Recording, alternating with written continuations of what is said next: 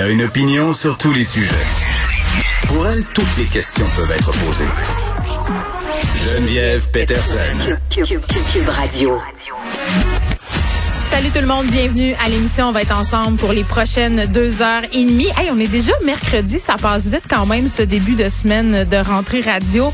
Déjà le milieu, la fébrilité a fait place. Euh, j'allais dire inventer un mot, la contentation. Je suis contente d'avoir retrouvé mon micro puis on reprend tranquillement nos aises puis on découvre toutes sortes de nouveaux collaborateurs et ça je trouve ça vraiment le fun. Ils seront là aussi aujourd'hui évidemment Varda Étienne, François Lambert, Dany Saint-Pierre, Pierre Nantel pour nous parler de toutes sortes de sujets L'ex-juge Nicole Gibault aussi sera là en début d'émission. Mais je veux qu'on commence par parler d'une nouvelle qui a attiré mon attention, c'est-à-dire cet attroupement qui a eu lieu sur le Mont-Royal dimanche, donc en fin de semaine.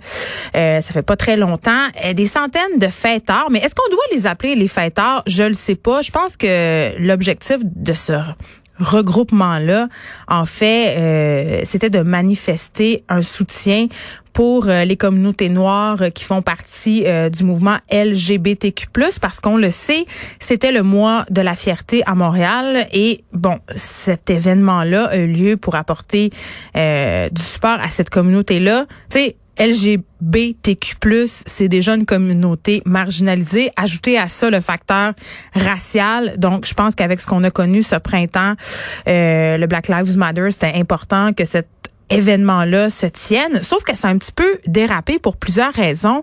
Euh, il y a des gens qui se sont pointés là sans masque, évidemment, même si les organisateurs de la manifestation avaient enjoint les gens qui désiraient s'y rendre à n'en porter un. Ça, c'est une chose.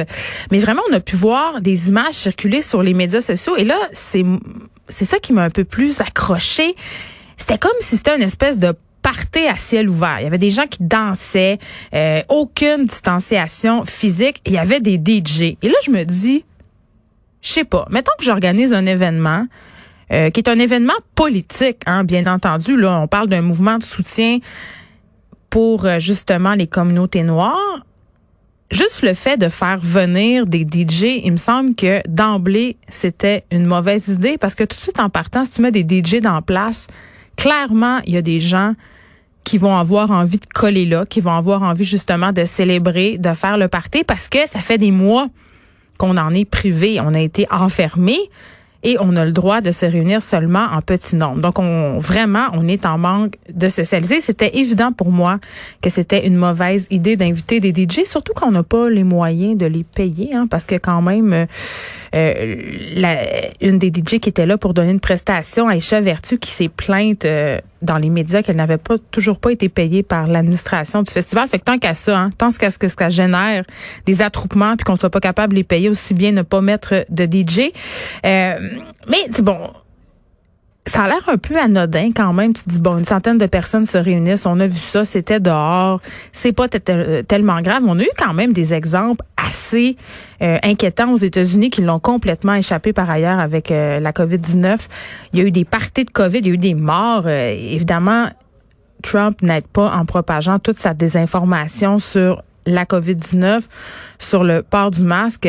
D'ailleurs, si on a suivi le Congrès démocrate, un des highlights de l'événement quand même a été le témoignage de cette femme, Christine Urquiza, dont le père est décédé de la COVID-19. Un gars qui était pro-Trump quand même, hein, un peu anti-masse ses bords. Et lui, il est décédé de la COVID-19. D'ailleurs, il l'a dit avant de mourir qu'il regrettait euh, d'avoir cru Trump. Donc vraiment, on, a tous les éléments en place pour se dire que c'est peut-être pas une bonne idée de se réunir, de faire des parties.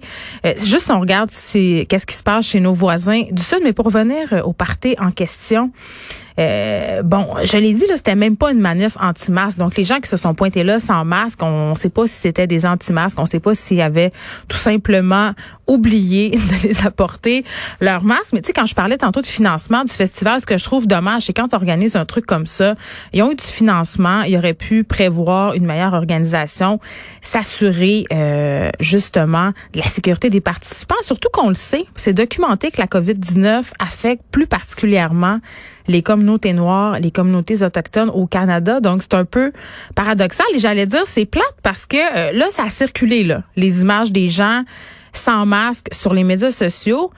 Et malheureusement, ce qui devait arriver arriva. Euh, plusieurs commentaires euh, raciste. Donc, ça se retourne un peu contre les communautés noires. Genre, les Noirs sont pas organisés, les Noirs portent pas de masque.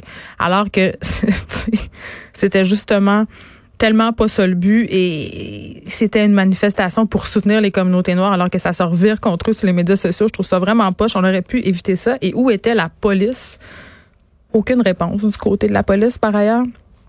On n'a absolument rien dit, rien fait. Puis tantôt, j'en jasais avec Benoît Trizac, puis il apportait un bon point. Il disait, ouais, mais si la police avait fait quelque chose, ça aurait fait un char. Bon, je suis pas tellement d'accord euh, avec cette affirmation-là parce que quand même, si on avait distribué des tickets, ça aurait sans doute servi à dissuader les gens. Ça aurait bon, un peu fait foi d'exemple. Je sais pas, euh, peut-être que ça aurait fait un char, mais parfois, il faut faire un chiard euh, pour que les choses soient entendues. Et bon, Là, il y a le facteur extérieur, une fête dehors. Beaucoup de gens disent, on est en train de s'énerver le poil des jambes avec rien. Et il était dehors. Les chances pour que ça se propage sont vraiment très, très minces. Euh, à un moment donné, faut se calmer.